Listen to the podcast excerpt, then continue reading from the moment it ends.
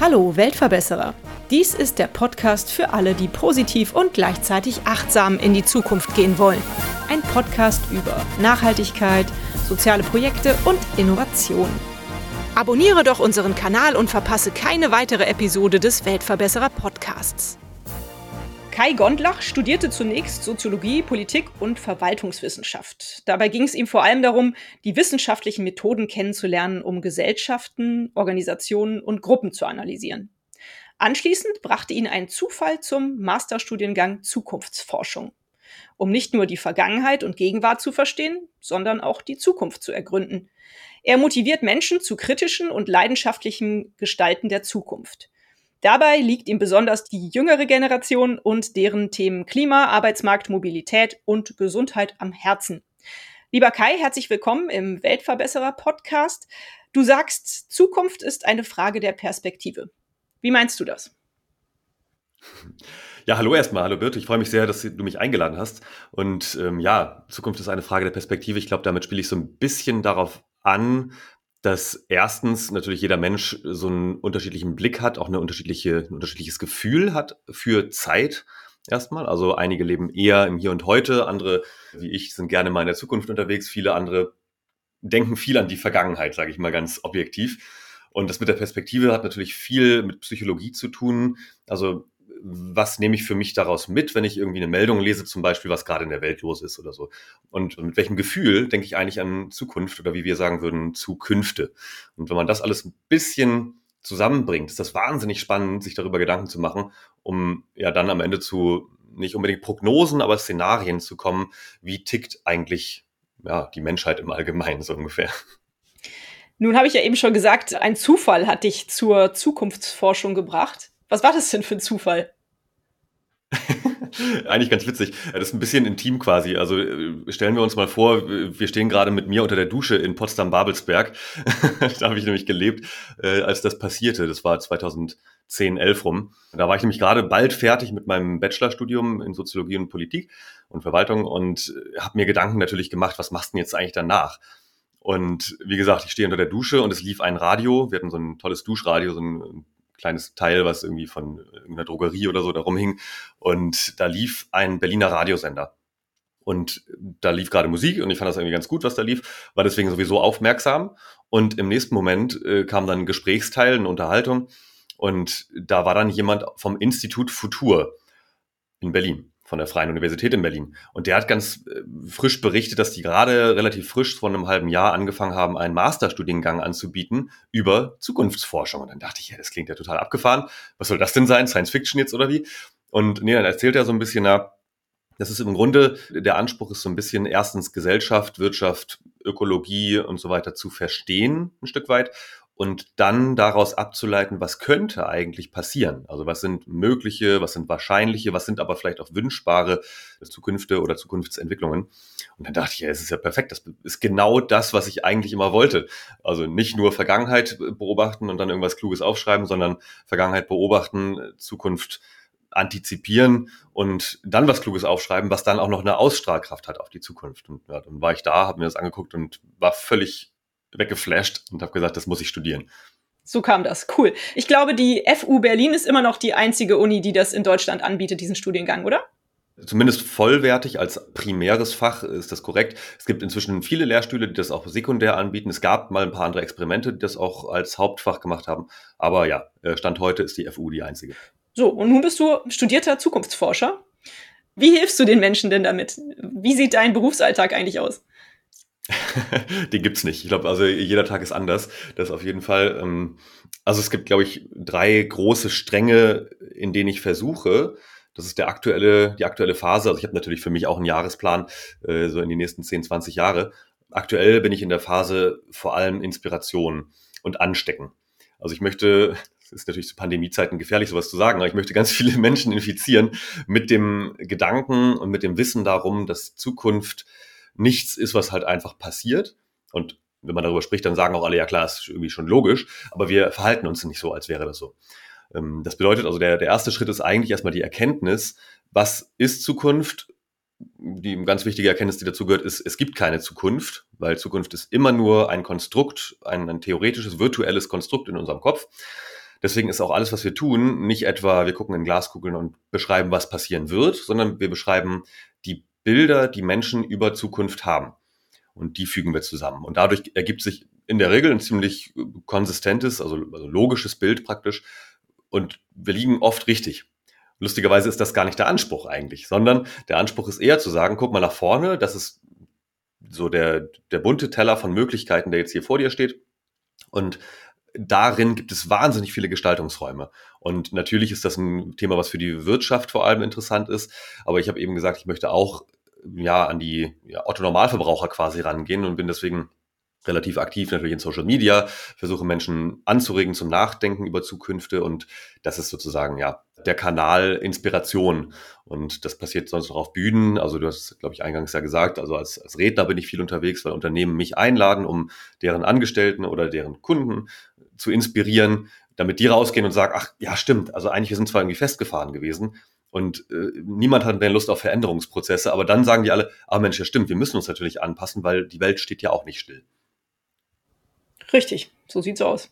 Nun geht's mir ja viel darum zu erfahren, welche Auswirkungen hat denn eigentlich der Klimawandel auf unsere Zukunft, auf unsere Kultur. Ja, was denkst du denn darüber? Kannst du da vielleicht schon mal einen kurzen Abriss geben? Ich weiß, das ist ein breites Thema. Ja, ist ein irre breites Thema. Da muss man wirklich gucken, dass man sich da kurz hält.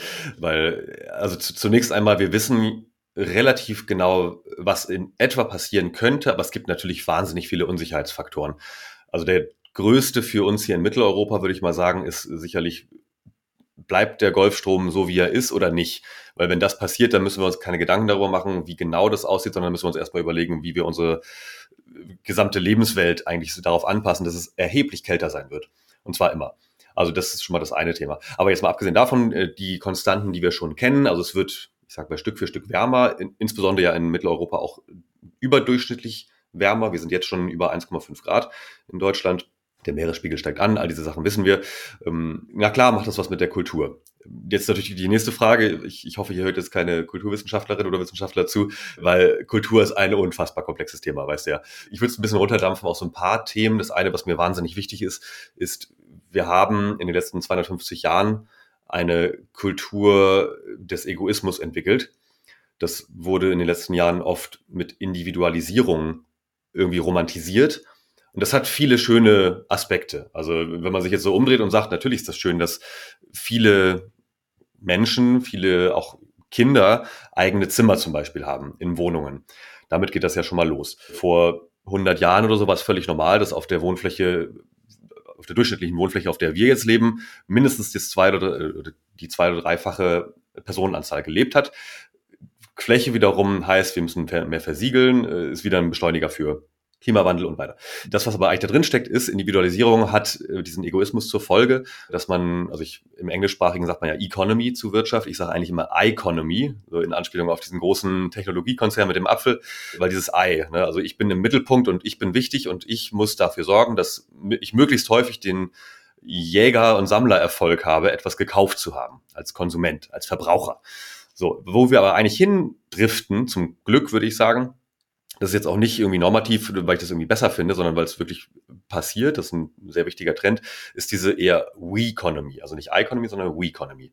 Sprich, wir gehen wieder zurück vom Konsum und hin zu einer gewissen Gemeinwohlorientierung, wo man sich wenigstens immer mehr auch Gedanken macht darüber, wo kommen eigentlich die Produkte her oder die Rohstoffe für meine Produkte, die ich konsumiere, kann ich irgendwie dazu beitragen, dass das zirkulärer wird, sprich, äh, Recycling kennen wir alle, Upcycling kennen auch viele kann ich irgendwie dazu beitragen, dass das, was ich kaufe, vielleicht 10% teurer ist als die anderen Dinge, also ob es jetzt Kleidung ist oder Ernährung, aber das dafür aus äh, verantwortungsvollen Quellen stammt, dass die Menschen, die an der Herstellung beteiligt sind, vernünftig bezahlt werden und dass nachdem ich es konsumiert habe, das nicht irgendwo auf einer Müllkippe in damals China jetzt in anderen Staaten landet und im Zweifel verrottet und da noch wieder den Boden verseucht.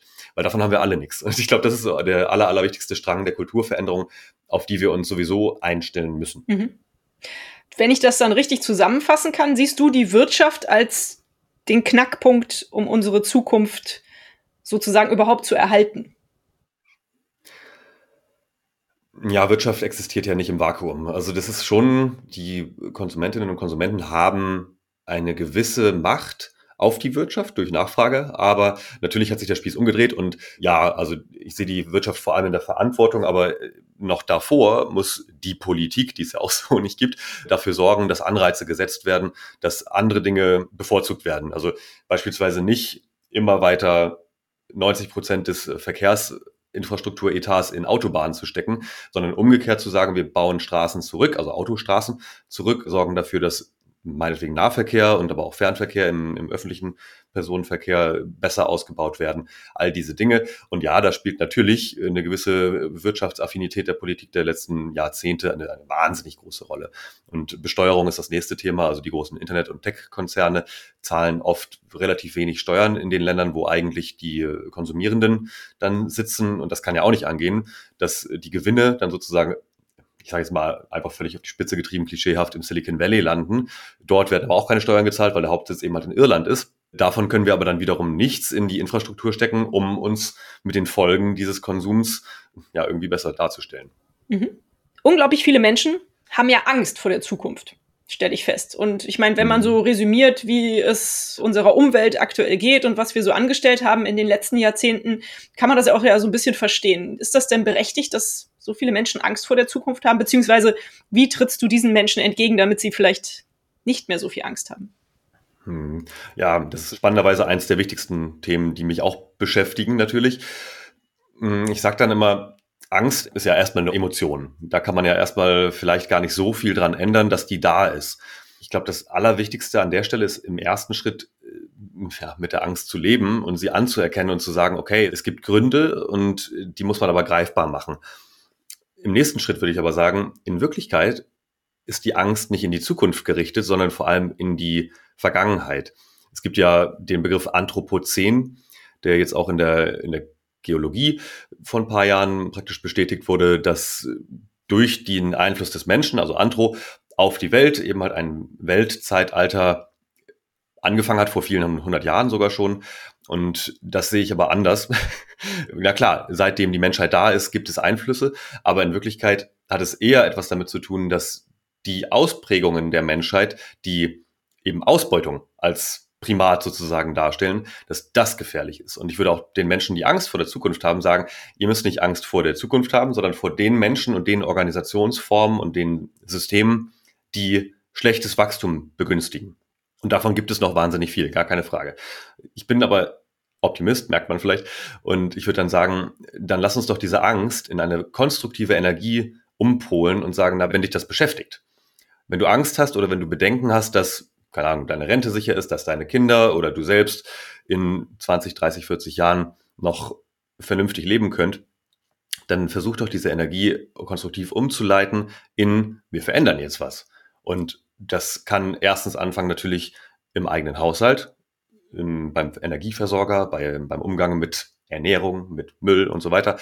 Aber im zweiten Schritt natürlich auch zum Beispiel unternehmerisch zu werden und dann auch ganz bewusst zu sagen, ich will mich aber nicht so einreihen wie das klassische Bild einer GmbH sozusagen, sondern wirklich in diese Gemeinwohlökonomie reinzugehen, zu sagen, ich entwickle etwas, das bestimmte Probleme, und zwar wirklich an der Graswurzel, lösen können. Und das ist nämlich genau das Ding. Man wird übermannt, weil jetzt plötzlich gefühlt für viele diese Hiobs-Botschaft kam, ach ja, Mensch, die Welt geht irgendwie unter. Das ist so der Eindruck, der entstehen kann weil das Thema zu lange nicht an der, der Oberfläche sozusagen war. Aber in Wirklichkeit muss man dann aber trotzdem, weil man das ganze Problem nicht auf einmal lösen kann, muss man klein beginnen. Und jeder kleine Beitrag hilft. Und wenn man sich mal umschaut und guckt, welche tollen Initiativen es gibt, und die hast du ja auch in der Podcast äh, viele davon vorgestellt, es gibt noch viel, viel mehr. Es gibt so viele tolle Initiativen und die alle leisten ihren Beitrag. Und das kann jeder Mensch, also wirklich jeder Einzelne. Und die Bedingungen vor allem auch für Unternehmertum werden immer besser. Mhm. Das stimmt. Ja, du hast es ja gerade schon angesprochen. In meinem Podcast lerne ich unglaublich viele super engagierte Menschen kennen, die, die, sich das zur Aufgabe gemacht haben, die Zukunft zu etwas Positivem zu gestalten. Meistens sind es aber natürlich junge Leute. Jetzt interessiert mich, sind wir denn insgesamt empfindsamer geworden? Haben auch die älteren Herrschaften oder die Menschen meiner Generation so fast 50 an Verletzlichkeit irgendwie da zugenommen und haben gemerkt, so es gibt Waldbrände vermehrt überall auf der Welt, es gibt Überschwemmungen sogar in der direkten Nachbarschaft, die verheerende Auswirkungen haben. Haben wir da schon unsere Wertesystem neu justiert? Merkst du das? Es ist dabei. Also mhm. Wertesysteme wandeln sich ja sehr, sehr langsam. Also mhm. wenn es, wenn es eine Sache gibt, die das Prädikat Resilienz verdient, dann ist es wahrscheinlich Kultur. Und das ist also völlig normal, weil es dauert natürlich, bis auch bestimmte Prozesse stattgefunden haben. Allein schon, wenn man sich vorstellt, wie häufig man wahrscheinlich selbst, also wir jetzt, die wir wahrscheinlich ein, ein relativ starkes Bewusstsein dafür haben, für diesen Wandel, wie häufig oder wie viele Gespräche wir geführt haben mit einzelnen Menschen, wie viele Bücher wir gelesen haben, wie viele Dinge wir uns angeschaut haben und immer wieder auch in diesem Diskurs ausgefochten haben, das dauert. Das dauert vor allem auf der großen Ebene, weil natürlich auch berechtigterweise viele, die an einer anderen Stelle, sage ich einmal, stehen, bei einem anderen Wertekanon stehen, die lassen sich natürlich jetzt auch nicht von, von oben herab oder von einer Schülerin aus Schweden einfach mal so sagen, du musst jetzt alles ändern. so einfach ist es ja nicht. Um, gleichzeitig würde ich aber erstens mal ergänzen, dass das wenig mit dem Alter erstmal zu tun hat. Das hat es auf den ersten Blick immer, weil die Ausdrucksform von ja, Kultur am Ende auch eine andere ist, eine lautere, eine schrillere, eine rebellische. Und es ist aber eigentlich ein Thema, was durch die Bank weg in allen Generationen angekommen ist. Und äh, interessanterweise dieses ganze Thema Generation X, Y, Z, Alpha, was auch immer, ist ja empirisch nicht haltbar. Das sind alles Marketingbegriffe, die äh, zum Glück vor ein paar Jahren aufgedeckt wurden, dass es äh, empirisch nicht hinhaut. Also man, man kann das nicht mit Zahlen oder Umfragen wirklich stützen. Es geht eigentlich immer um Zeitgeist. Und aber das, was ich davor gesagt habe, ne, also die jüngere Generation tendiert eben dazu, schriller zu sein und sich in vor allem neuen sozialen Medien dann auch wirklich Gehör zu verschaffen und dann eben auch ja, revolutionsähnliche Ansätze zu fahren. Was übrigens interessant ist, weil ich Fridays for Future als so ein bisschen die Neuauflage der 68er sehe. Aber wir haben eben halt auch ältere Menschen, insbesondere bei Unternehmern und Unternehmerinnen, die längst umgedacht haben, die vor vielen Jahren vielleicht schon angefangen haben, das haben die nicht so genannt, sowas wie New Work zu machen, die das Label heute verdient hätten, aber das haben sie nie, nie so genannt. Die haben einfach gesagt, naja, lass uns doch mal anders denken. Lass uns doch mal auch eben ganzheitlich denken und auch das System mit einbeziehen. Aber die fliegen eben halt unterm Schirm der Wahrnehmung. Das, das finde ich ganz wichtig. Und das Zweite ist, dass dieser Wertewandel natürlich ein Stück weit Krise auch braucht. Und ähm, ob wir jetzt von Generation oder Zeitgeist sprechen, ist eigentlich erstmal egal. Aber ich stelle schon fest, dass äh, natürlich seit Fridays for Future, ähm, seit den immer verheerender ausfallenden Reports aus praktisch allen globalen Organisationen, die sich damit beschäftigen, ob das der Weltklimarat, das IPCC ist, oder der Club of Rome oder das Weltwirtschaftsforum oder selbst, ich sag mal, konservative Staaten, die hierzulande auch oft als Gegenbeispiel zum Klimawandel genannt werden, sowas wie China, die seit vielen Jahren echt daran arbeiten, ihre Systeme umzustellen. Und deswegen, ob das jetzt von Top-Down ist oder von Bottom-Up, quasi so graswurzelmäßig, macht eigentlich erstmal keinen großen Unterschied. In der Mitte passiert sozusagen das, was uns interessiert. Und da, da passiert so viel, also auch in der bildenden Kunst, allen möglichen künstlerischen Ausdrucksformen, Klimawandel und Umweltveränderungen sind ja nirgends mehr wegzudenken. Mhm, das stimmt. Wo ich jetzt nun mal so einen äh, Zukunftsforscher wie dich hier am Mikrofon habe, würde mich das auch mal interessieren, mit dir ein bisschen rumzuspinnen. Du hast eben schon gesagt, als du angefangen hast, Zukunftsforschung zu betreiben oder zu studieren, hast du an Science Fiction gedacht. Wie stellst du dir denn die Zukunft so vor? Also in meinem Kopf, keine Ahnung, gleiten nur noch irgendwelche Taxis über die Straßen, die für jeden zugänglich sind. Keiner hat mehr ein eigenes Auto. Die Leute wohnen anders. Es ist alles, die Dächer sind begrünt und so weiter. Wie stellst du dir die Zukunft vor? Das ist total witzig, weil das ist genau das Bild, mit dem ich auch immer gerne anfange. Also von wegen fliegende Autos haben wir nicht alle, leider. Was vielleicht auch ganz gut ist, weil es ähm, ökologisch schon relativ unsinnig ist. Aber ja, Technologie ist natürlich immer eine von ganz, ganz, ganz vielen Dimensionen, die man berücksichtigen sollte. Und trägt auch, nicht nur, aber auch dazu bei, bestimmte Lösungen für aktuelle Probleme zu finden. Ähm, ja, das ist schon mal klar. Wie stelle ich mir das vor? Also ich glaube, was man als erstes sagen muss, relativ viel bleibt so, wie es ist. um jetzt nicht die Erwartung zu hoch zu spitzen. Das ist klar, es verändert sich einiges rasend schnell, gerade technologisch, aber es kommt natürlich auch mal darauf an, auf welchen Zeithorizont wir gucken. Aktuell beschäftige ich mich viel mit dem Zeithorizont so ungefähr 2050, also sprich in jetzt irgendwie 28 Jahren.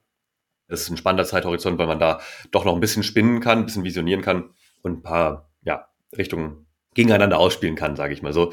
Und was völlig klar ist, tatsächlich, du hast es eben genannt, begrünte Dächer, wobei ich würde eher sagen begrünte Hausfassaden.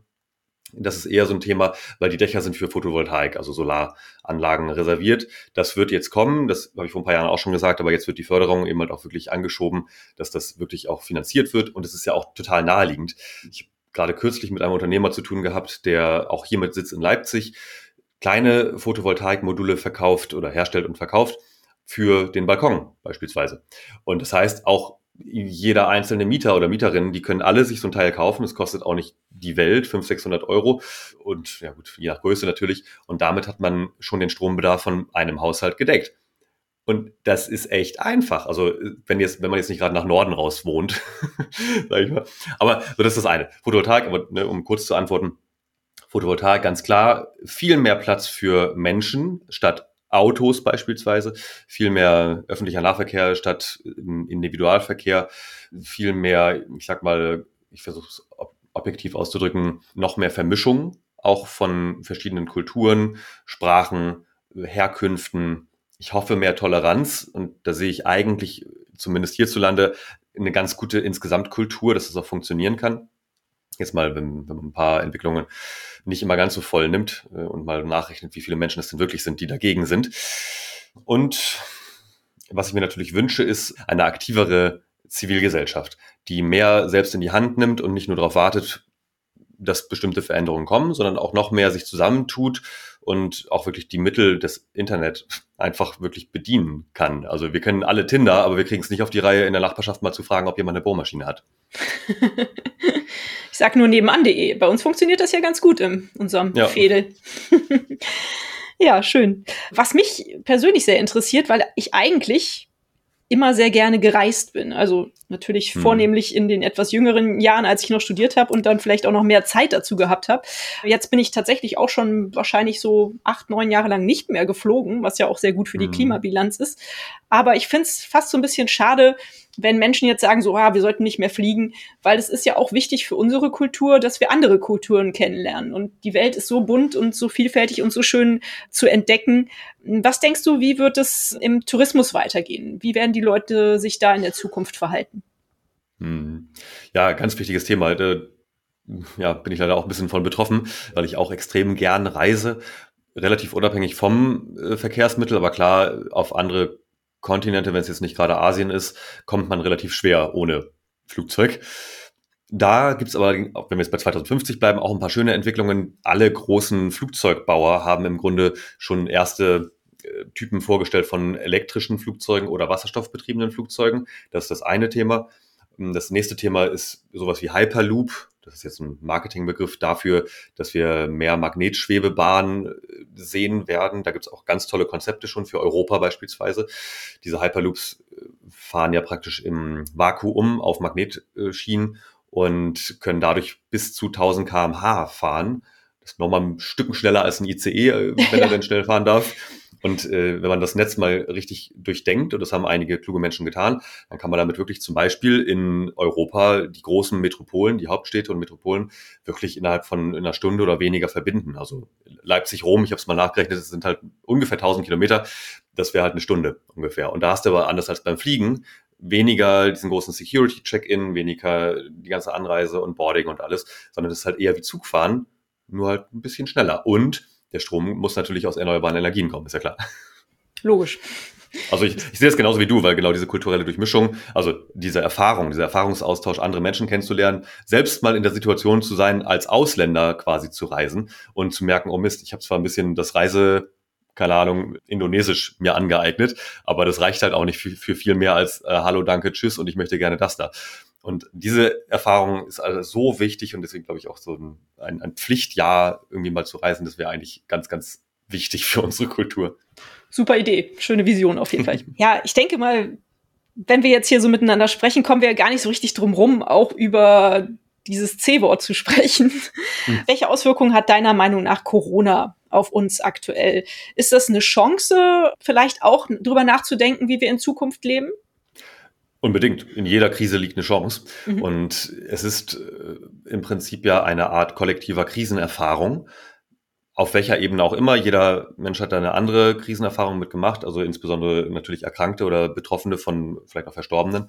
Das ist eine, eine ganz andere Krisenerfahrung als vielleicht Menschen in ländlichen Regionen, die vielleicht auch zum Teil gerechtfertigt nicht verstehen, warum Maßnahmen zum Teil so äh, strikt durchgezogen werden. Also das Kontinuum ist da wahnsinnig breit. Aber wir machen alle eine Krisenerfahrung durch.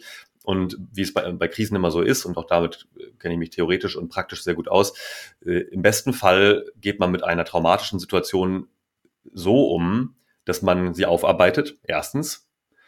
Zweitens schaut, wie kann ich daraus lernen?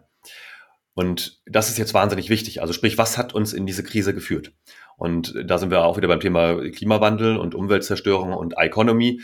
Denn, also long story short, quasi Viren wie das Covid-19-Virus sind ja vom Tier auf den Menschen übergesprungen, was dadurch häufiger und wahrscheinlicher wird, auch in Zukunft übrigens, dass der Freiraum von Wildtieren immer mehr zurückgedrängt wird. Also immer weniger wildlebende Tiere, immer weniger Fläche verfügbar und dadurch kommt es natürlich zu mehr Kontakt zwischen Mensch und Wildtier und das war früher eben anders und dadurch kommt es immer häufiger vor. So, kulturell müssten wir jetzt also eigentlich sagen, okay, lass uns wirklich sofort ein bisschen mehr auf die Bremse treten bei bestimmten Entwicklungen, sprich Abholzung von Wäldern bringt ja auch nichts, wenn man einfach dann sagt, okay, wir bauen woanders einen neuen Wald auf, weil der Wald da ist halt weg und die Tiere eben auch und die können eben nicht sagen, wir ziehen jetzt um. Ähm, andere Tiere wiederum sagen, wir ziehen jetzt um, wie bestimmte Fliegen- oder Mückenarten, die aus äh, subtropischen Regionen inzwischen bei uns leben und auch andere Viren wieder verbreiten. Insofern wäre da die erste Lernerfahrung oder der erste Lerneffekt wäre eigentlich, wir müssen wirklich daran arbeiten, wie wir mit Landnutzung umgehen. Und auch das besser heute als morgen. Und das andere, was jeder einzelne Mensch daraus natürlich ziehen kann, ist, wie kann ich mich besser vorbereiten auf mögliche Krisen und ich meine jetzt nicht äh, Prepper werden, also im Sinne von ich, ich horte irgendwelche Lebensmittel und Toilettenpapier im Keller, sondern ich bereite mich rein kognitiv, mental darauf vor, dass es immer wieder Krisen geben wird. Sowohl individuell als auch kollektiv. Das ist völlig normal und ohne diese Krisen im Übrigen könnten wir auch nicht wertschätzen, was wir eigentlich haben. Das ist auch wichtig. Das gehört auch immer wieder dazu. Aber ich glaube, dieser Lerneffekt muss wirklich in die Richtung gehen, dass wir kollektiv auch in Gemeinschaften, also ob das jetzt Nachbarschaften sind, Familien oder Bundesländer, dass wir das ganz ehrlich auswerten und daraus die Schlüsse ziehen, die zu ziehen sind. Und das wird auch noch mal ein bisschen wehtun, aber es gehört eben dazu, damit wir nicht in die posttraumatische Belastungsstörung sozusagen als Gesellschaft einziehen. Mhm. Ja, super. Ja, da war es mir wichtig, auch mal eine Einschätzung von dir zu bekommen. Finde ich toll, wie du das siehst macht mir eigentlich Mut, wenn, man, wenn ich das so höre, wie du das analysierst. Wie sieht's denn eigentlich bei dir aus? Freust du dich auf die Zukunft? Immer. Ja? Na, hast du schon gesagt, du bist Optimist, ne? genau. Ja, also ich, ich denke halt, also gerade dadurch, dass man als Zukunftsforschender irgendwie selten überrascht ist von großen Entwicklungen, das ist wirklich was, was ich mitgeben kann. Und das kann auch wirklich jeder. Also man kann das lernen. Das ist nichts, was irgendwie, was man viele Jahre studieren muss. Klar, das hilft. Aber Zukünfte denken, so heißt das im Fachslang, das ist etwas, was insbesondere Kinder ja sehr gut können. Also ne, mit, mit neuen Umgebungen umgehen und sich vertraut machen und schnell anpassen.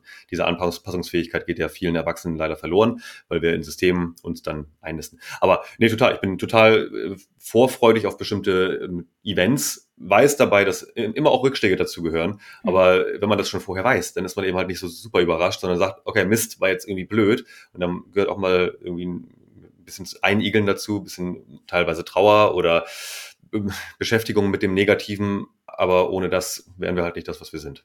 Mhm. Ja, schön gesagt. Mm, du hast ja eben schon berichtet oder wir haben eben schon ein bisschen gesprochen über, über Tourismus und Reisen. Da hast du schon von diesen Megatrends gesprochen, die es gibt, also äh, Flugzeuge, die anders angetrieben werden oder Züge, die anders fahren und auch schneller fahren, anders angetrieben werden. Was gibt's denn noch so für Megatrends? Du kennst dich da ja super mit aus. Womit kannst du uns noch äh, in die Zukunft locken? Erstmal muss ich natürlich eigentlich sagen, dass das Konzept Megatrend für mich ein bisschen ausgelutscht ist. weil, okay. weil äh, Megatrends ist ja, das kommt aus den 70ern, die Idee von Megatrends und jedes Trendforschungsinstitut hat so seine eigenen Megatrends. Und klar, man kann die Welt, die Realität, die Gegenwart immer in irgendwelche Sinnabschnitte packen und das dann in ein schönes buntes Büchlein packen und dann sagen, wir müssen übrigens auch einen Strategieprozess dazu verkaufen. Äh, ich glaube, natürlich habe ich meine eigenen Themen, aber ich, ich bin da eher da unterwegs, wo ich sage, ich, ich schaue mir lieber auf der einen Seite kleinere Einheiten an, also wirklich äh, beispielsweise jetzt wirklich auf Bundeslandebene oder auf Branchenebene oder Themenebene Band, zum Beispiel, den ich gerade rausgegeben habe, der heißt ja Arbeitswelt und künstliche Intelligenz 2030. Da haben wir sehr konkret geschaut mit vielen Autorinnen und Autoren, wie verändert KI eben halt die Arbeitswelt. Und das ist, glaube ich, schon einer der ganz extrem wichtigen Trends, wenn man es so sagen will, dieses Jahrzehnts, weil jedes Unternehmen und jede Behörde genau davor steht oder gerade mittendrin steht, irgendwelche Systeme künstlicher Intelligenz anzuwenden. Und es gibt ja diese schlimme Prognose davon, dass irgendwie innerhalb der nächsten zehn Jahre, es ist mal ein bisschen anders, aber der nächsten zehn Jahre wird die Hälfte der Arbeitskräfte nicht mehr benötigt, weil dann da ein Roboter steht oder ein Algorithmus, eine Software den Job besser erledigt. Und da sage ich mal, naja, solche Disruptionen, also eine wirklich sehr schlagartigen Umwälzungen passieren nur dann und nur denjenigen, die eben diese Prognose lesen und sagen, ah nee, ist alles Quatsch. Und die dann zehn Jahre nichts tun. Weil nach zehn Jahren werden sie feststellen, ach Mensch, ja, ich hätte ja vielleicht doch mal was anders machen sollen. Und für die gilt das sicherlich. Und was spannend ist, glaube ich, in diesem Moment, wo künstliche Intelligenz immer besser wird, das hat ja nichts mit Intelligenz zu tun, aber die Systeme sind schon ganz gut trainiert, die erfüllen eben immer mehr auch nicht nur physische Arbeit, auch, aber eben auch kognitive, sehr anspruchsvolle Arbeiten, wie zum Beispiel von Medizinerinnen und Medizinern oder Juristinnen und Juristen.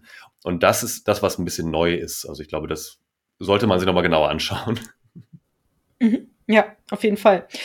Hm, kann man ja wahrscheinlich auch ein bisschen unter diesen Zukunftstrend Digitalisierung mit zusammenfassen. Ne? Ja, gehört irgendwie dazu, wobei ich bei dem Begriff Digitalisierung inzwischen auch Schwierigkeiten habe, weil das natürlich seit 40 Jahren läuft im Grunde und da Stimmt, hat auch je, ja. jeder ein anderes Bild davon. Also sowas wie wir, ja. wir schaffen immer noch die Faxgeräte ab in Gesundheitsämtern, ist ja auch irgendwo Digitalisierung. Aber KI ist eben so ein bisschen Next Step ne? und Quantencomputer und mhm. was nicht alles. In der Grundschule von meinem Sohn haben sie jetzt gerade in den letzten Osterferien, also vor knapp einem Jahr, WLAN bekommen. Ui. Wir waren begeistert. Mitten in Köln, muss man sich mal vorstellen. Wow. Aber zumindest geht's jetzt Schritt für Schritt voran. Jetzt haben sie so Whiteboards, wo man halt nicht mehr mit Kreide malt, sondern alles computergesteuert und so. Ich glaube, langsam aber sicher ja. geht es da voran. Es sind viele Ebenen. Ja. Was denkst du denn, was sind so die größten Herausforderungen, vor denen wir stehen? Auch ein breites Thema, aber vielleicht kannst du ein paar Beispiele bringen, die dich beschäftigen. Also ohne das große C-Wort nochmal zu nennen, aber wir haben natürlich jetzt gesehen, dass wir ein paar gesellschaftliche Themen haben, die wirklich akut sind. Und das hat wenig mit dem großen C zu tun, ehrlich gesagt. Das hat mit ein paar Dinge an die Oberfläche befördert. Aber ich denke, es ist wichtig, äh, darauf anders einzugehen. Und äh, ich will jetzt auch nicht Politikbashing machen, weil ich mich da eigentlich ein bisschen raushalte. Aber rein objektiv betrachtet ist halt die letzten Jahrzehnte viel darüber gelaufen, dass man wirklich natürlich von oben Command and Control macht. Also äh, Vorgaben macht, äh, neue Gesetze macht und irgendwie die großen Konzerne jetzt mal ganz böse gesagt oder die großen Schlüsselbranchen fördert, aber so ein bisschen den Anschluss verloren hat zur Bevölkerung. Und das wird ganz unterschiedlich quittiert.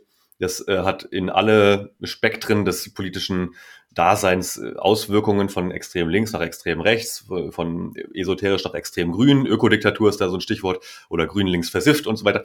Und was ich, glaube ich, dabei übergreifend beobachte, ist wahrscheinlich auch zusammenhängend mit dieser Individualisierung, die viel beschriebene, dass die Menschen, viele Menschen, man soll ja nicht so pauschal sein, inzwischen Schwierigkeiten damit haben, miteinander wirklich zu sprechen. Und das meine ich jetzt wirklich äh, auf interpersoneller Ebene. Also klar, man spricht irgendwie, aber ganz häufig ist es wirklich ein, ein, ein Senden, aber kein Empfang. Und ob das zwischen einzelnen Menschen passiert, sogar in Familien ähm, oder in guten Freundschaften, die zum Teil dann daran zu Bruch gehen, oder eben zwischen Ebenen, also äh, ich sage mal Zivilbevölkerung hoch zur Politik und das kann der Landtagsabgeordnete oder Abgeordnete äh, sein, äh, bis hin zum Bund. Da ist der, der soziale Kit, der das Ganze zusammenhält, der ist nicht mehr gegeben. Und parallel dazu ist eine absolute Bildungsmisere entstanden, weil äh, diese Soft Skills scheinbar nicht als wichtig erachtet wurden. Also Kommunikation, Respekt, Toleranz, irgendwie Gedankenaustausch, Offenheit für neue Gedanken. Ach so, und politische Bildung fehlt natürlich dabei, so dass auch viele einfach gar nicht wissen. Ich beobachte das extrem auf meinem TikTok-Kanal zum Beispiel führe ich immer sehr, sehr lange Diskussionen und stelle fest, dass ganz viele einfach gar nicht wissen, dass es zwar Landtagsabgeordnete gibt, ja, okay, oder Bundestagsabgeordnete, die haben auch ein Büro. Ich, ich habe das Recht, dahin zu gehen jederzeit zu den Öffnungszeiten und mal zu fragen, was macht denn der eigentlich oder die? Und ob das jetzt die Partei ist, die ich gewählt habe oder nicht, ist völlig egal. Ich habe das gute Recht zu erfahren, was läuft da eigentlich gerade. Und wenn mich das wirklich interessiert, dann gehe ich dahin. Wenn mich das aber eigentlich gar nicht interessiert, sondern ich mich in Wirklichkeit nur aufregen will, dann gehe ich natürlich nicht hin, sondern schreibe noch 20 neue Kommentare bei Facebook, wo ich einfach mal dagegen bin. Und das, das nervt mich so ein bisschen. Ja, wie gesagt, dieser Egoismus, der da grassiert, betrifft, wie gesagt, alle Ebenen, hierarchisch gesehen von ganz oben bis in, ins jedermanns Land praktisch hinein. Und ich glaube, das ist eine der größten Herausforderungen, die wir jetzt zu bekämpfen, zu bewältigen haben. Spannend, ja, auf jeden Fall. Öffnet mir irgendwie die Augen. Das stimmt definitiv. Wenn du das so erzählst, dann fühle ich mich sehr bestätigt, auf jeden Fall, in dem Gefühl, was ich so habe. Mhm ich frage meine Interviewgäste eigentlich immer nach einer schönen Geschichte. Also ich höre sehr gerne Geschichten. Mhm. Ich lasse mir sehr gerne Geschichten erzählen. Am liebsten welche, die auch passiert sind. Hast du eine schöne Erinnerung oder eine besonders verrückte Erinnerung an deine Zeit jetzt als Zukunftsforscher? Eine Geschichte, die du mit uns gerne teilen möchtest? Ja, da fällt mir was ein. 2018, da war ich gerade so, ja, seit drei, vier Jahren praktisch als Zukunftsforscher unterwegs und habe damals für einen Trendforschungsinstitut hier in Leipzig gearbeitet und meine Aufgabe war es primär Studien zu leiten, also Trendstudien zu leiten und die mit dem Kunden quasi auszuarbeiten und dann rauszugehen, aber auch ins Feld und Interviews zu führen. Und da haben wir für einen sehr großen Energieversorger eine Studie gemacht, die viel mit Mobilität zu tun hatte. Da habe ich gesagt, liebe Leute, wir müssen dafür Interviews führen. Und zwar vor Ort am besten. Damals gab es ja noch keine Reisebeschränkungen in der Form. Und deshalb haben wir beschlossen, wir müssen auf jeden Fall Menschen aus dem Silicon Valley befragen. Also nach dem Motto, wo, wo entsteht Zukunft? Da fahren wir aber nicht hin. Und dann nach Israel, da ist ein Kollege von mir dann hingefahren, hat mit Menschen dort gesprochen, weil es da ganz fantastische Startups gibt. Und ich bin nach China gefahren, geflogen und habe eine kleine China-Reise gemacht damit, was mich auch kulturell sehr interessiert hat, muss ich sagen. Und das war tatsächlich einfach ein absolut, also eine, eine der wertvollsten Reiseerfahrungen, muss ich sagen. Mal abseits von diesem Business-Zeug, wo ich dann wirklich spannende Interviews geführt habe und tolle Unternehmen mir angeguckt habe, in einem interessanten System, war es natürlich total lost in translation. Also ich bin angekommen in Shanghai, war da für ein paar Tage. Und Shanghai, muss man sagen, ist für Reisende, die nach China kommen, wirklich eine sehr dankbare, kulturell offene, sehr internationale Stadt riesig groß, ja. Diese Menschenmengen hat man so in Europa noch nicht gesehen. Äh, vielleicht, wenn man in Nordamerika schon mal unterwegs war, in den großen Metropolen, ja, aber so nicht. Also, dass man da wirklich in die U-Bahn-Station kommt und ich stand da wirklich ja, mal eine Viertelstunde oder so an. Also ist alles sehr geordnet. Dann stehst du da und wartest auf die Metro und dann gehen immer die Leute rein. Aber es sind halt wirklich hunderte, wenn nicht Tausende die da stehen, aber alles sehr friedlich abläuft. Das ist total schön, sehr geordnet. Für den Deutschen, glaube ich, für die deutsche Seele sehr schön. Aber natürlich, als ich dann weitergereist bin, habe ich natürlich festgestellt, Peking war schon der erste, nicht Kulturschock, wahnsinnig spannende Stadt, aber ich, es gibt keine Straßenschilder in Schrift, die ich lesen kann. Und ich konnte natürlich ein paar Dinge sagen, das war mir auch wichtig. Ähm, man konnte Hallo sagen, danke, tschüss, wo ich muss da und da hin, wo ist der Bahnhof? Aber da hörte es auch auf. Und schon in Peking im Hauptbahnhof, also ich bin viel mit dem Zug gereist, in Peking im Hauptbahnhof sprachen natürlich die meisten Menschen kein Englisch oder auch nicht andere Sprachen, die ich vielleicht noch ein bisschen mehr kann. Aber also auch das alles nicht flüssig. Und dann stehst du natürlich da und hast echt ein Problem. Und es, es ging natürlich so weit, ich war dann noch wirklich in der Provinz, in einer Kleinstadt, die so ungefähr 10 Millionen Einwohner hat. Hat noch niemand gehört, die heißt Kaifong, aber liegt in einem Distrikt, der im Prinzip so ein bisschen die Werkbank von China ist. Daher kennen also praktisch jedes Stofftier, was in Deutschland im Markt äh, landet und Made in China draufstehen hat, kommt aus der Richtung. Und äh, diese nette Kleinstadt war natürlich, da sprach natürlich überhaupt niemand mehr Englisch. und ich hatte dann eine App, die sehr hilfreich war. Pleco heißt die, kann ich sehr empfehlen, die auch wirklich Schriftzeichen lesen kann, die chinesischen, die aber auch umgekehrt aussprechen kann, wenn ich jetzt sozusagen da reinschreibe auf Deutsch oder Englisch, wo ist hier die nächste Bank, dann spricht die das aus wahnsinnig hilfreich. Man braucht natürlich Internet und das wiederum ist der nächste Faktor. Man braucht einen VPN-Client, weil viele Dienste, sowas wie Google Maps, sind eben nicht verfügbar. Und äh, letzte wahnsinnig in dem Moment unangenehme, aber im Nachhinein sehr bereichernde Erfahrung als im Mittelalter weißer Mann aus Deutschland kennt man äh, Diskriminierung nicht am eigenen Leib. Das ist ein Thema, wo ich mich weil ich einigermaßen empathisch bin, viel eingelesen habe und deswegen auch ne, damit beschäftige und dafür einsetze, dass man äh, solche Themen wie Diversity und Toleranz und so ein bisschen mehr lebt. Aber wer das noch nicht erlebt hat, fahrt mal nach China. Da wird man das erste Mal wahrscheinlich feststellen, dass es Diskriminierung gibt am eigenen Leib, wenn man es vorher noch nicht hatte. Wie gesagt, vor allem weiße Männer unbedingt mal machen. Zum Beispiel, dass an Bahnhöfen oder Flughäfen Kontrollen völlig äh, wahllos bestimmte Dinge ab und zu einfach mal aus dem Koffer genommen werden. Man muss jedes Mal grundsätzlich den Koffer aufmachen. Ab und zu ist das Haarspray über oder dann ist eine Nagelfeile rausgenommen worden oder das und das. Wird auch alles erklärt, aber versteht man natürlich nicht. Das ist das eine. Das nächste ist tatsächlich auf der Straße sehr merkwürdig angeguckt zu werden. Viele Leute fassen einen an. So nach dem Motto, wer, wer bist du, was, was willst du hier? Und damit will ich überhaupt nicht die, die chinesischen Menschen irgendwie in irgendeine Ecke stellen, sondern diese Erfahrung, wie bestimmte Menschen aus anderen Kulturkreisen sich bei uns fühlen müssen, wenn die komisch angeguckt werden, wenn Leute stehen bleiben und kleine Kinder mit dem Finger auf einen zeigen und sagen, guck mal, das ist ein ganz komischer Mensch. Ist das überhaupt ein Mensch so ungefähr? Bis hin zu eben halt anrempeln oder dass man nicht vorgelassen wird oder so. Schlimmeres zum Glück nicht. Ich glaube, das passiert auch. Da gibt es Horror-Stories. Aber das, wie gesagt, um das mal, mal abzuschließen, war, glaube ich, eine der für mich bereicherndsten Reisen, die ich bis dato erlebt habe. Mhm. Schön. Ja, hört sich sehr spannend an. Ja, ist ja gerade sehr, sehr aktuell. China durch die Olympischen Spiele wird es gerade ein bisschen in den Mittelpunkt gerückt. Mhm. Ja, spannende Geschichte. Vielleicht kannst du mir dann ja nochmal sagen, was heißt denn, wo ist der Bahnhof auf Chinesisch? das weiß ich tatsächlich nicht mehr. Aber Nihao weiß ich noch Schade. und Jirge Ige heißt das da. Wie bitte? Jirge Ige. Also das ist sehr hilfreich, wow. wenn du vor einem, weil die meisten Märkte zum Beispiel, da die haben ja Auslagen und dann stehst du davor und möchtest irgendwas probieren oder kaufen oder egal in welchem Laden. Und dann zeigst du drauf und sagst Jirge Ige. cool. Ja, ja toll. Schön, dass du diese Reise gemacht hast. Und hat dich dann auch die Reise äh, für dein Projekt weitergebracht? Konntest du dort gute Umfragen erstellen? Ja, total. Also ich habe tolle Interviews führen ja. dürfen und da war die Offenheit auch sehr groß. Ich muss sagen, ich habe bei der Einreise nicht alles richtig gemacht, auch bewusst, weil man bestimmte Dinge hätte anmelden müssen. Das ist tatsächlich sehr interessant, so bei, bei Wirtschaftsgeschichten. Und äh, ich habe mich aber als Reporter, ich hatte auch einen, äh, tatsächlich einen Journalistenschein, bin praktisch als, als freier Reporter eingereist. Das ist tatsächlich einfacher, als man denkt. Und es gab keine Überwachung. Es gab natürlich wahnsinnig viele Dokumente, aber das ist auch nicht groß anders als wenn man irgendwo anders einreist. Nee, tolle Gespräche geführt, viele tolle Dinge rausgefunden und eine bombastische Studie dann entwickelt, die aber natürlich intern blieb, leider.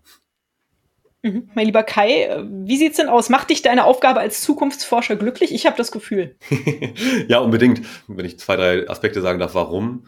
Das eine ist natürlich Selbstständigkeit. Also ich bin beruflich selbstständig. Mhm. Das ist äh, auch nicht bei allen so. Es gibt nicht, nicht so viele Zukunftsforschende generell und dann von denen sind halt viele Instituten. Mich macht das wahnsinnig glücklich, weil ich vom Charaktertyp einfach so bin. Ich bin extrem neugierig. Ich arbeite gerne an langzeitigen Projekten, aber auch ich schiebe gerne neue Dinge an, ohne das erst über drei, vier Entscheidungswege bestätigt bekommen zu müssen. Das macht mich sehr froh. Dabei kommen immer wieder wahnsinnig tolle Gespräche zustande. Ich, also ich unterhalte mich mit sehr vielen Menschen. Das ist toll. Dabei entstehen tolle Projekte. Manche Sachen passieren auch nicht oder funktionieren auch nicht, klar. Also das ist dieses klassische Innovationsdilemma quasi. Pro Jahr schiebe ich wahrscheinlich so 100 bis 200 Projekte an und davon werden aber nur 10, 20, irgendwas. Kleine, große, alles Mögliche. Und das macht mich wahnsinnig glücklich. Und da ich tatsächlich sehr gerne reise, konnte ich mir dann nach ein paar Monaten auch die Bahncard 100 leisten. Und das ist das ist so geil, kann man echt nicht anders sagen. Wenn ich irgendwo hinreise und ich bin dann ja eigentlich normalerweise viel bei irgendwelchen Veranstaltungen, dann gehe ich einfach dann zum Bahnhof, wenn ich los muss und ich steige einfach in den Zug, der als nächstes fährt. Und zwischendurch sitze ich irgendwo rum und trinke noch einen Kaffee oder so und äh, arbeite auch gerne von unterwegs. Ich arbeite sehr konzentriert im Zug. Das kann auch nicht jeder, glaube ich. Aber es macht mir einfach wahnsinnig viel Spaß, unterwegs zu sein und neue Impulse irgendwo zu sammeln. Und die bringe ich dann halt wieder rein ins Zukunftsbild, so ungefähr. Cool. Hört sich sehr schön an. Klasse. Nun ist das ja der Weltverbesserer-Podcast. Fühlst du dich denn als Weltverbesserer? Mm, ich würde sagen, ich fühle mich eher als jemand, der Menschen dazu anstiftet, Weltverbesserer zu werden. Das, das mhm. selbst Weltverbesserer, das ist auf jeden Fall Teil meiner Mission. Ich möchte Weltverbesserer werden, aber noch habe ich leider nicht die Möglichkeiten, das wirklich auch noch mehr anzuschieben. Also durch mein eigenes Verhalten tue ich da schon einiges und äh, soweit es geht quasi. Hm, gerade im Freundeskreis strahlt das natürlich schon ein bisschen aus. Was machst du? Wie kann man die Welt retten, so ungefähr? Und das ist dann doch vielleicht so ein, so ein Ding aus dem Zeitgeist. Äh, ich will die Welt irgendwie retten. Aber für mich ist, habe ich einfach festgestellt, der größte Hebel für mich ist, viele Menschen zu erreichen mit der Botschaft, ihr könnt was machen. Und ich mache dann auch was und ich gebe aber auch wahnsinnig viele Ideen einfach so raus, macht ihr mal, ich habe keine Zeit. Und da kommen wir noch hin, dass wir auch, also ich spreche schon von wir, ich habe ein ganz kleines Team um mich herum, die mit mir Dinge entwickeln oder mir den Rücken frei halten und so, dass wir auch immer stärker eigene Ideen wirklich auf die Straße bringen, sage ich mal. Und dann, also wenn wir in zehn Jahren nochmal sprechen, äh, dann, dann auf jeden Fall. Alles klar, dann verabreden wir uns mal für in zehn Jahren. Machen wir. Also aktuell bist du Weltverbesserer Anstifter. Das ist ja auch eine tolle genau. Jobbezeichnung. was würdest du denn sagen, was können wir alle tun? Wie können wir alle so ein bisschen unseren Beitrag leisten und helfen, dass die Welt ein bisschen besser wird und dass die Zukunft gut aussieht? Das ist auch wieder so eine ganz große Frage, ne? Ja, daran bin ich Spezialist. ja, die beginnt ganz sicher, aber da, da, bin ich mir wirklich ganz sicher, wirklich mit Empathie.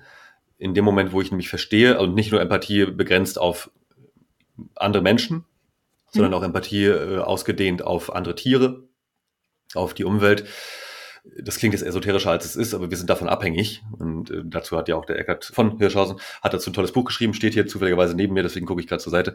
Äh, Mensch Erde, in dem äh, stellt er ganz schön zusammen, dass wir das nicht nur aus Esoterik heraus machen sollten, diese Erde zu retten, weil der Erde ist das herzlich egal, ob es uns gut geht oder nicht, die wird weiter bestehen. So, aber Empathie wieder zurückgedacht. Es gibt ja den Humanismus, und es gibt den Posthumanismus. Und Posthumanismus sagt eigentlich, man sollte nicht dabei aufhören, an die Nachbarn oder an die Nachbarschaft zu denken, sondern eben wirklich das Ausdehnen auf Bäume, Flüsse, äh, die Ozonschicht, all solche Themen. Und es ist letztlich doch ein nicht nur altruistischer Gedanke, sondern auch ein bisschen egoistisch, weil wie gesagt, wir leben ja irgendwie davon. Und deswegen ist für mich Empathie der absolute Schlüssel zu allen Dingen, die dann auch danach kommen. Denn dadurch entsteht dann mehr Gemeinschaftsgefühl, dadurch entsteht mehr Kreativität, wenn man Ideen austauscht, dadurch entstehen Innovationen, und es beginnt aber wirklich in dem Moment, wo ich in der Lage bin, mich in andere hineinzuversetzen. Mhm. Ja, schön.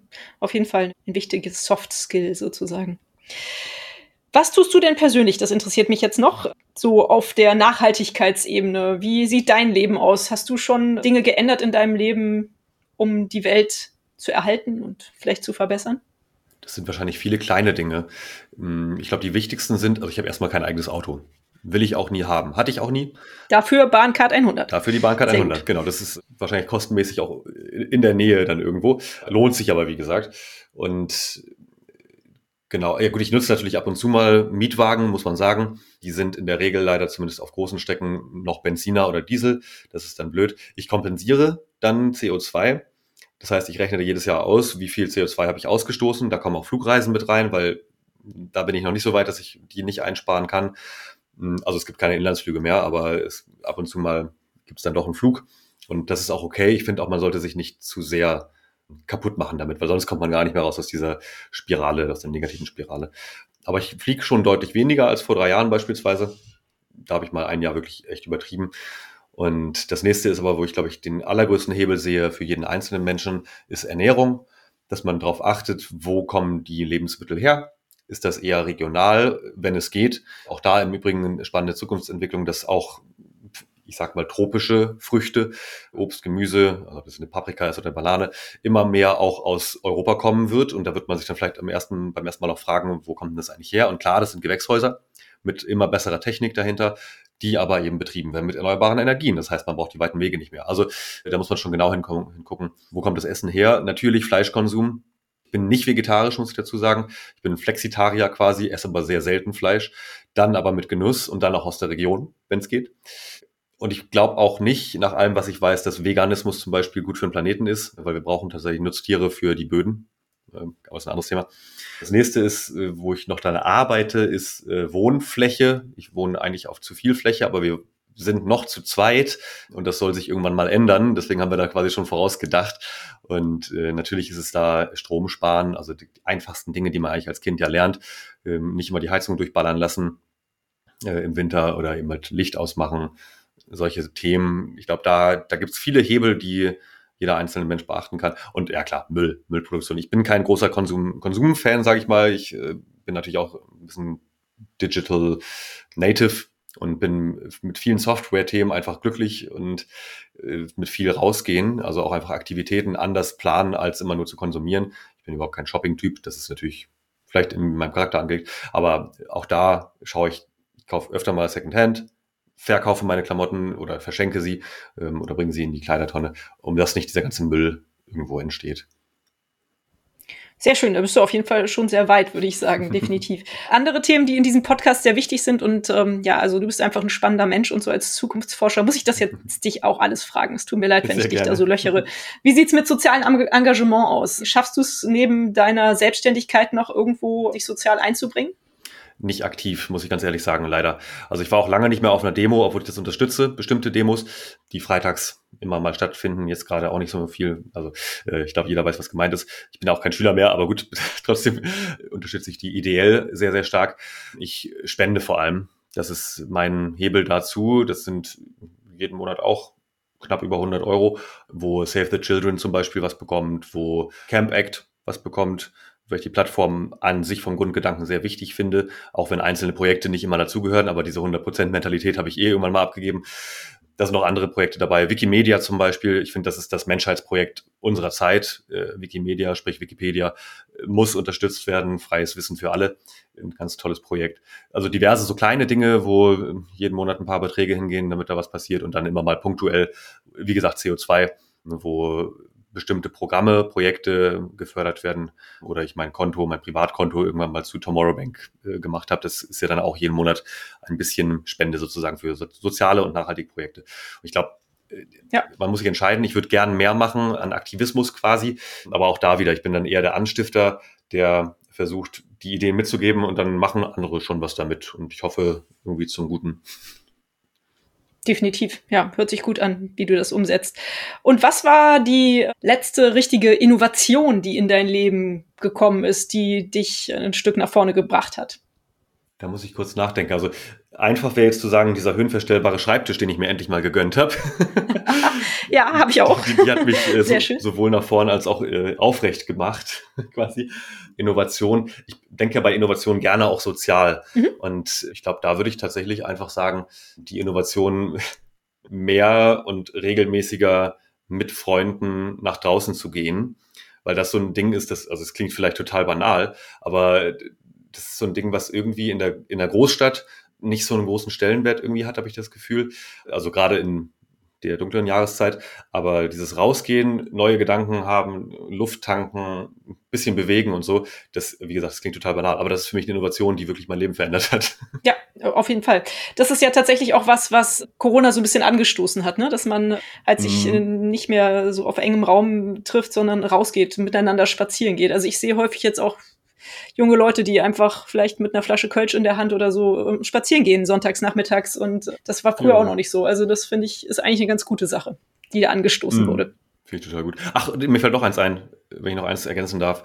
Du hast jetzt eigentlich nur eine Innovation gefragt, aber ich äh, gucke hier gerade hin. Das Sechs-Minuten-Tagebuch. Das habe ich vor ein paar Wochen mal angefangen, äh, weil ich irgendwie Tagebuchschreiben ganz cool finde, aber mir nie Zeit dafür nehme. Mhm. Aber wenn man das wirklich nur ne, morgens, abends mal kurz macht, das ist echt schön, sich nochmal auf einer anderen Ebene zu reflektieren, kann ich auch sehr empfehlen. Cool, sehr schön. Ja, das werde ich vielleicht auch mal ausprobieren. Das ist eine gute Sache. Da sind wir auch schon beim letzten Punkt meines Podcasts. Am Ende frage ich immer nach Buchtipps. Das Sechs-Minuten-Tagebuch würde ich dann jetzt schon mal direkt aufnehmen. Hast du noch andere Buchtipps, die du meinen Hörerinnen und Hörern empfehlen kannst? Die Bücher sind erhältlich bei booklooker.de, dem Marktplatz für Bücher. Unbedingt das ist auch immer dasselbe, tut mir leid, aber es ist wirklich meiner Meinung nach das aller, allerwichtigste Buch, was jeder Mensch gelesen haben sollte, oder zumindest jeder Haushalt und dann drüber sprechen. Factfulness von Rosling. Hans Rosling und Ola Rosling und dritten Namen habe ich vergessen, auch Rosling. Ähm, die Familie Rosling. Anna. Anna. Genau. Äh, das, eine, das eine ist mich, äh, ich glaube, die Tochter und das andere der Schwiegersohn oder umgekehrt Sohn und Schwiegertochter. Hans Rosling wiederum lebt leider nicht mehr, der ist vor wenigen Jahren verstorben die, die Story ganz kurz, was ist Factfulness? Das ist wirklich meiner Meinung nach einer der wichtigsten Soft Skills, wenn man so will. Eigentlich ist es ein Hard Skill, nämlich Informationen, die man erhält, besser ins Verhältnis zum Gesamten setzen zu können. Warum? Weil insbesondere medial wird natürlich sehr viel Negatives äh, verbreitet, was auch korrekt ist. Ne? Also man berichtet ja eher über hier ist was passiert, da ist was passiert, äh, ne, schlimme Dinge. Und das muss ja auch berichtet werden. Aber unser Gehirn ist ja seit also mal mindestens 50.000 Jahren, wenn nicht sogar 300.000 Jahren, seit es den Homo sapiens gibt, relativ baugleich. Und wir sind wirklich noch darauf konditioniert, solche Informationen nicht abstrahieren zu können auf, ist das jetzt für mich gefährlich oder ist das irgendwo gefährlich gewesen? Das versetzt uns in Stress und das ist ein ganz großes Phänomen, hat viel mit der ganzen Depressionen und Burnout-Welle und was nicht alles, viele psychische Krankheiten äh, sind daraus entstanden, äh, also gesellschaftliche Probleme. Wenn man aber lernt, diese Information, jede einzelne Information, die praktisch äh, in der Headline steht, von wegen, ne, also selbst Naturkatastrophen, ins Verhältnis zu setzen zur Wahrscheinlichkeit, wie häufig solche Situationen insgesamt entstehen. Und das müssten die Medien auch viel stärker machen. Dann wird das Gefühl auch besser. Und das ist tatsächlich, das ist etwas, was ich bei mir erlebe, das ist etwas, was ich bei Menschen erlebe, die, ich, die das gelesen haben. Also das ist das allerbeste Buch aller Zeiten gefühlt. Sehr schön. Okay, das kommt ganz oben hin. Und ich glaube, ich habe eben noch rausgehört, Mensch Erde fandst du auch ganz gut von Eckhard von Hirschhausen. Ja, Genau, da bin ich noch nicht ganz durch, deswegen würde ich es noch nicht empfehlen. Ich bin auf der Hälfte ungefähr seit einem halben Jahr, weil dann kamen andere Projekte und ein Fahrradunfall und deswegen oh steht das hier immer noch. Ja. Hast du einen Helm getragen? Ja, der hat zum Glück das Schlimmste abgefedert und Rücken war auch in Ordnung, aber ich sage mal, zwischen Kinn und Kimme war alles im Eimer. Oh, ja, also sagen wir mal so, dafür siehst du jetzt schon wieder ganz gut aus. Ich hoffe, es fühlt sich auch wieder besser an. Danke. äh, ja, ja, wir arbeiten dran. Okay. Hm. Ja, diese Dinge passieren. Schön, dass du trotzdem so ein Optimist bist. Es hat sehr viel Spaß gemacht, mit dir über die Zukunft zu sprechen und über deine Berufung. Und ja, danke für das tolle Gespräch, lieber Kai. Ja, ich sag mal, bis bald. Ja, äh, du, ich habe zu danken. Ganz lieben Dank für die Einladung. Hat mir auch viel Spaß gemacht und an alle da draußen weitermachen mit Weltverbessern. Tschüss. Ciao. Und euch vielen Dank fürs Zuhören. Wie immer findet ihr natürlich alle Informationen und Links zu diesem Projekt in den Show Notes. Hat es euch gefallen? Fühlt ihr euch inspiriert, bewegt? Habt ihr Verbesserungsvorschläge für mich? Dann schreibt mir gerne. Auch die E-Mail-Adresse findet ihr in den Show Notes. Abonniert doch den Weltverbesserer Podcast, dann verpasst ihr keine Episode mehr. Teilt, liked und kommentiert diese Folge des Weltverbesserer Podcasts. Ich würde mich sehr freuen. Vielen Dank dafür und bis bald. Eure Birte.